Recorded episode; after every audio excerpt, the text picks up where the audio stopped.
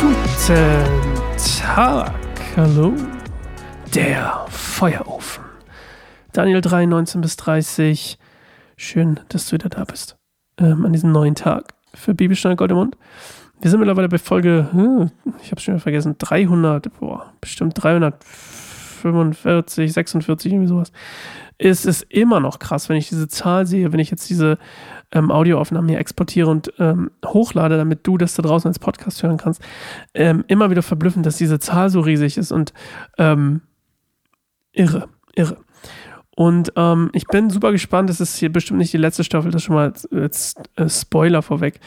Ähm, es wird dieses Jahr keine mehr kommen, wie, wie du dir vielleicht schon gedacht hast. Das ähm, wird ja auch ein bisschen knapp, ist ja dann schon Dezember, wenn wir hiermit durch sind.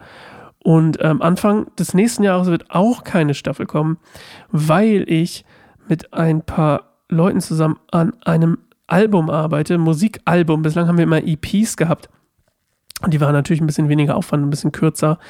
Äh, und wir haben die auch eher ein bisschen aus, ähm, so ein bisschen nebenher produziert. Das soll nicht sagen, dass sie schlecht sind, aber die sind ein bisschen nebenher und wir wollen uns ja mal einen vollen Fokus drauf legen. Und ich möchte das auch einen vollen Fokus auflegen, dass wir mal ein Lobpreisalbum machen. So, das ist das eine. Aber wir wollen ja heute lesen der Feuerofen. Ähm, und ja, ich habe eigentlich gar nichts vorher zu erzählen. Ähm, schmeißen, schmeißen wir die, die Jungs mal rein. Los geht's. Da geriet Nebukadnezar in einen solchen Zorn über Schadrach, Meshach und Abednego, dass sich sein Gesicht vor Wut verzerrte.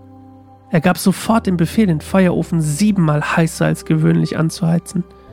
Dann beauftragte er einige der kräftigsten Männer seines Heeres, Schadrach, Meshach und Abednego zu fesseln und in den glühenden Ofen zu werfen.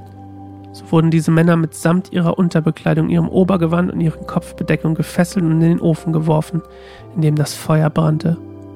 Weil aber der Befehl des Königs so streng war, und deshalb der Ofen übermäßig angeheizt worden war, wurden die Soldaten, die die drei Männer in den Ofen geworfen hatten, allein durch die Flammen, die aus der Ofentür herauszüngelten, getötet.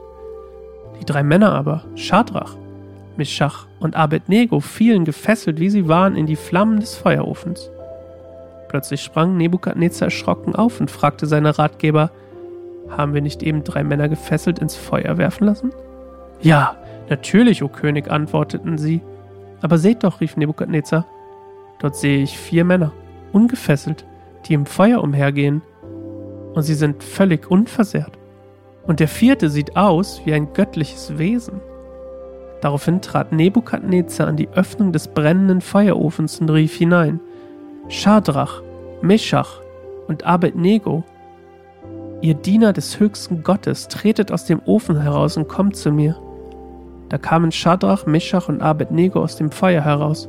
Die Fürsten, Präfekten, Statthalter und Ratgeber des Königs umringten sie und sahen, dass das Feuer ihrem Körper keinerlei Schaden zugefügt hatte. Nicht ein Haar auf ihrem Kopf war versenkt, selbst ihre Kleidung war unversehrt. Sie rochen nicht einmal nach Rauch. Da rief Nebukadnezar, gelobt sei der Gott Schadrachs, Meschachs und Abednegos.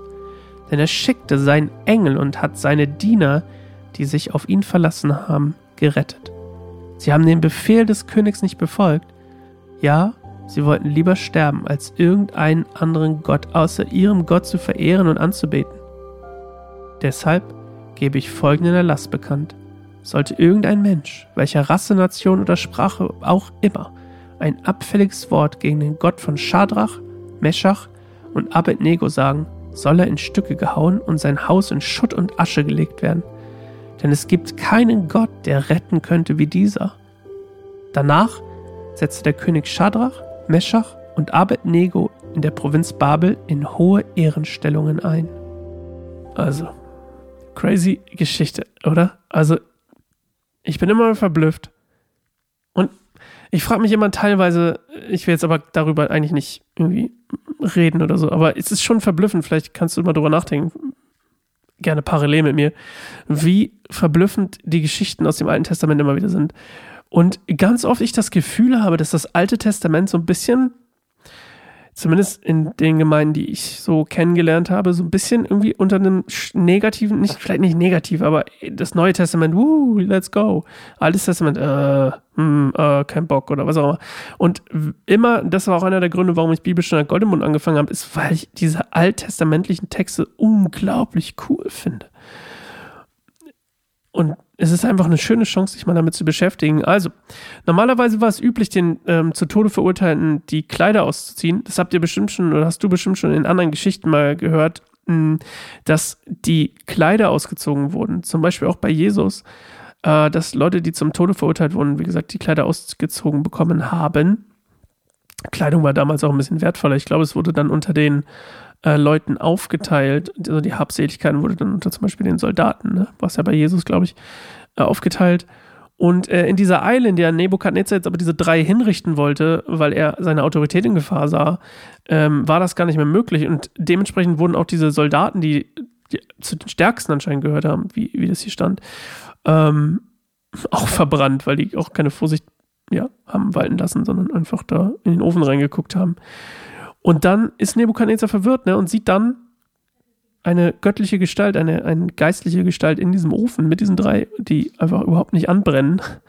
Das erinnert mich so an letztes Mal, als wir grill, gegrillt haben und ich habe äh, eine Zucchini in den, in den Grill reingelegt und das war, hat überhaupt nicht funktioniert. Naja, egal. Aber das ist vielleicht ein anderes Thema. ist aber nicht, nicht gar geworden. Naja, egal. Ähm, das ist so ein bisschen hier auch ähm, der, die, es gibt eine ähnliche, eine ähnliche ist gut, aber es gibt, ähm, das ist so, man sagt den präinkarnierten Jesus Christus, also der sie da gerettet hat. Entweder das oder ein Engel. Und ähm, was auch immer es war, Nebukadnezar hat es total gecheckt. Der hat zwar keine Ahnung, dass irgendwie der Messias kommen wird, der Sohn Gottes irgendwie auf die Erde kommen soll, um das Reich wiederherzustellen, was auch immer, was es damals schon für Prophetien gab. Ähm, Außer jetzt unbedingt, äh, außer vielleicht aus dem ersten Traum, als ähm, äh, Daniel ihm ausgelegt hat. Aber er sieht diese Person und weiß sofort, ah, übernatürlich. Er weiß sofort, okay, Jahwe, der Gott dieser Israeliten, der Gott der Juden, hat diese drei Männer vor dem Tod bewahrt und sie nicht mal anschmoren lassen. Nicht mal die Klamotten, okay? Was auch wiederum spannend ist, weil sie ja eigentlich auch gar nicht hätten mit den Klamotten reingeworfen werden sollen. Ähm, aber selbst die Klamotten werden verschont. Und das eigentliche Spannende, und das hatte ich euch ja letztes Mal schon erzählt, ist dieser Hinweis, diese prophetische Bedeutung in Richtung Offenbarung, also in Richtung diesem Buch, was Johannes später geschrieben hat. Und zwar, dass in dieser Trübsal, die kommen wird, laut Offenbarung, ähm, in dieser Trübsal wird ja ein heidnischer ähm, Herrscher sozusagen auftreten, der sich selbst als als der Retter sozusagen ausgeht, als der Messias, ähm, aber eigentlich der Antichrist ist. Hast du vielleicht schon mal gehört? Und er wird die Anbetung und diese, diese, die, den, die, das, was Nebukadnezar hier auch beansprucht, wird er auch beanspruchen. Und zwar, dass jeder, in dem Fall das Standbild anbeten soll, was stellvertretend für seine Macht steht. Und in dem Fall wird dieser heidnische Herrscher die Anbetung seinerseits für sich beanspruchen. Und jeder, der ihn nicht anbetet, wird getötet. Und unter anderem, indem sich quasi dieser Herrscher die politische und religiöse Macht zuschreibt, so wie Nebukadnezar es ja auch tut, ähm, damit wird er Israel unterdrücken. Das könnt ihr mal nach, kannst du mal nachlesen, in Offenbarung 13,7 ist es. Und die meisten Menschen der Welt und die meisten Menschen in dieser Geschichte unterwerfen sich eben dieser Anbetung und beten ihn an. Und nur ein ganz kleiner Überrest, wie die drei hier, werden sich weigern und dafür wird der Antichrist in dem Fall sie bestrafen. Also für die Treue zu Jesus werden sie bestraft und den Märtyrertod sterben, also getötet werden. Und jetzt kommt das Spannende, nur einige wenige laut der Offenbarung werden aber aus dieser, aus dieser Not gerettet werden von Jesus.